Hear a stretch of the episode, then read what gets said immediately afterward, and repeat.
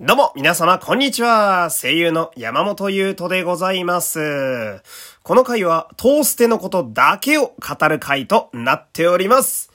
えー、今回は、舞台、刀剣乱舞、遺伝、おぼろの獅子たちのね、えー、感想回となっております。でも、早速ね、えー、行っていきたいと思うんですけど、いやー、超面白かったっすね。いやもうね、相変わらず、まあ、毎度言ってる気もするんですが、まあ、こう、上質な歴史エンタメをね、こう、トーステア毎回繰り広げてくれるなと、えー、思っておりまして。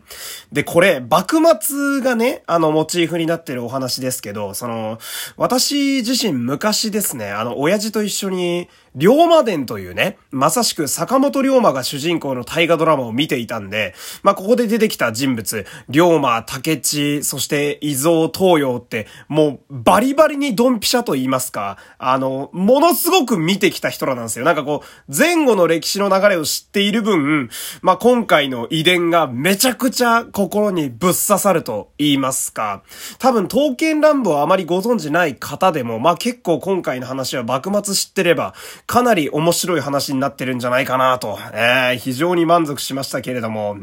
で、その、トーステって、なんだろう、毎回私がすごいいいなと思う点が、まあ、当たり前だけど、刀剣乱舞の、えー、舞台なわけですから、刀剣男子というね、えー、刀のつくも神とでも言いますか、天聖とでも言いますか、えー、かっこいい彼らがもちろん主役なわけなんだけれども、その、歴史上の人物もね、毎回飛ぶ時代によって変わりますけど、えー、歴史の人物たちもそう、なんていうか、ないがしろにせずに、ちゃんとがっつりストーリーに絡めてくるっていうのが私は本当に毎回もうこの舞台には感謝しておりまして、だからこそ、まあ私も日本史好きなんで結構見続けてるというところがあったりするわけなんですけど、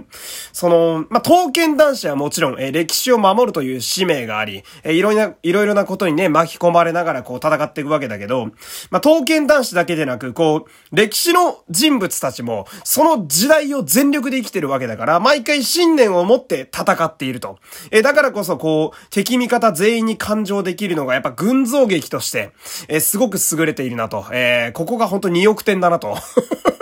ね、急に語彙力下がりますけれども。うーん。で、今回のね、刀剣男子とね、歴史の人物の人生も、まあ、毎度すごいんだけど、特に今回は素晴らしかったですね。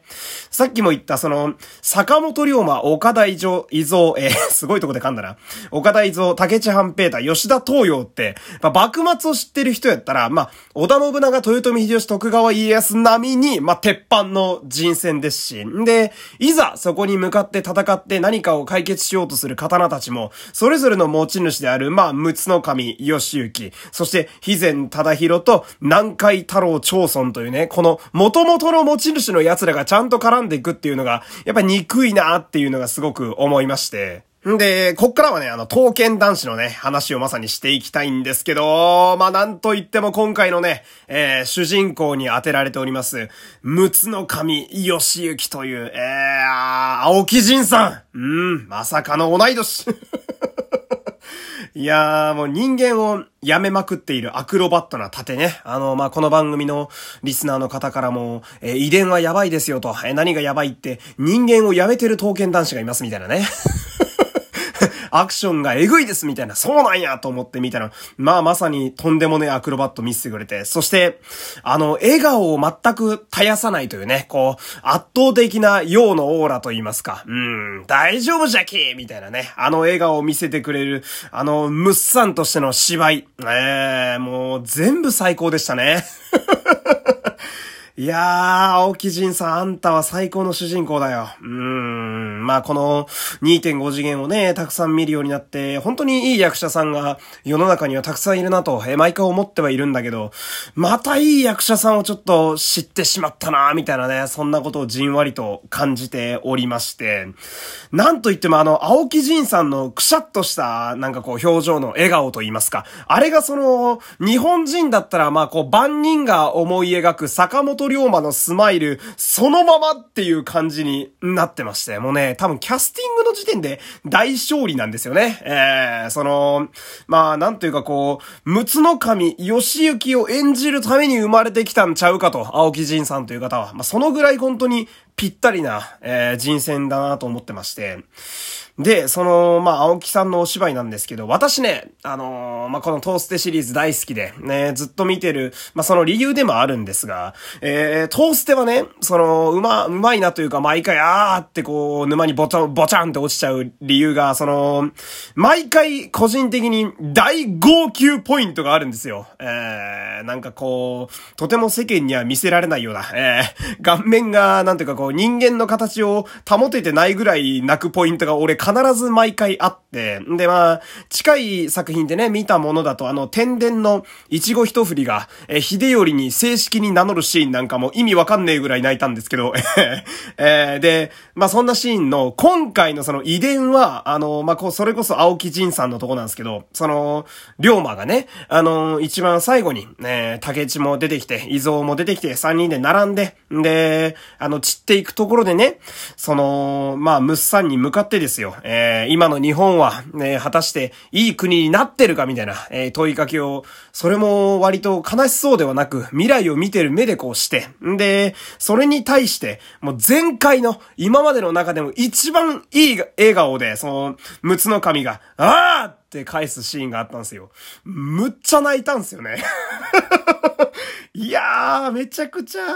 いいとこでね、うん、喋りながらね、またちょっと涙目になってるんですけど、そう、自分の、かつての持ち主が散っていくっていう、まあ、その、他の刀たちにすればですよ、今までもこう、いろんな刀たちが、主人の死を目の前にして動揺とかしてたわけだけど、その、自分のかつての持ち主が散ってていくとこですら、陸奥の神、お前は、笑顔なのかと、ええー、そんな、そんな、みたいな、なんか、なんでそんな心の強い男なんだよ、お前はっていうとこで、すごいただただ、えー、涙しましたけれども。で、あのシーンをまさに支えている龍馬もずっといいんですよね。えー、もう終始最高のいいキャラしてて、こう、なんだろう、龍馬を演じてる岡田さんの芝居があまりにもずっと上手すぎるから、あの最終決戦の陸奥の神と龍馬のお互いの全てを理解した上で果たし合いをするっていうあのところがね、あのー、視聴者的には悲しいんだけど、やっぱストーリー的にはすごい盛り上がるっていう、すごいグッとくるところと言いますか。やっぱこう歴史上の人物の使い方、生き様っていうのも、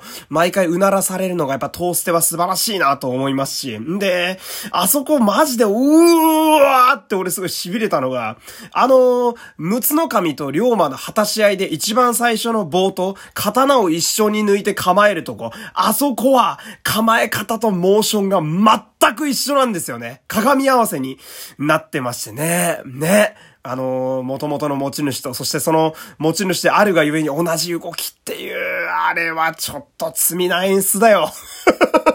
もう本当に舞台の演出としてあそこまでいいもんはなかなかないだろうななんて今になってもね、思うわけでございますけれども。ほんで、あとは自分の推しの話をちょっとしたいんですけど、えー、私、あのー、染谷敏之さんの鶴丸がめちゃくちゃ推しなんですよ。うん、もうずっと大好きで、うん、出てくるためになんか仕掛けてくれるなと思ってワクワクしながら見ちゃうタイプの、えー、キャラクターなんですけど、もう今回もずっと最高に鶴丸国流してましたね。やっぱその、染鶴っていうのは、まあ、アドリブの鬼でね、その まあ、どこまで台本でやってんのかわかんないぐらいのあの、面白さ、えー、コメディパートもしっかり笑いも取るし、だけど、黙って話を聞いてる時にはやっぱり神秘的な見た目をしているし、でも、刀を抜け出せば痺れるような盾をね、えー、披露してくれるっていう、あれはやっぱずるいんすよね。あんなもんみんな好きじゃんって思っちゃうし、なんかこう、面白くてミステリアスで適度に押すみを出してくれるってやっぱ、俺から、男から見てもやっぱ男の理想なんですよ。鶴丸栗長は。えー、いやー、今回も毎度素晴らしかったですね。まあ、あとはもうこれは完全に個人的な趣味になるんですけども、染様の顔がくっそタイプなんですよね。いやー、毎度顔が綺麗だなと思いながらね、見ておりますけれども。あの、ストーリー上でもね、その年長者である小柄スマルと一緒にね、ちょこちょこ暗躍なんかもしてましたけれども、あのなんだろうな、その、小柄スマルと鶴丸っていうチョイスも、その、鶴とカラスで白と黒っていうのが、まあ、すごく粋な人選だなと思いましたね。あの、一緒に戦うね、終盤のあの、背中合わせの盾なんかも、あの、小柄スマルが割とカラフルな色してるのにのに対して鶴丸が真っ白だから、ものすごく映えるんですよね。えー、動いてる時もすごく綺麗に、ね、袖がひらひらとしてますし、いや、毎度毎度素晴らしいですよ、染鶴は。うー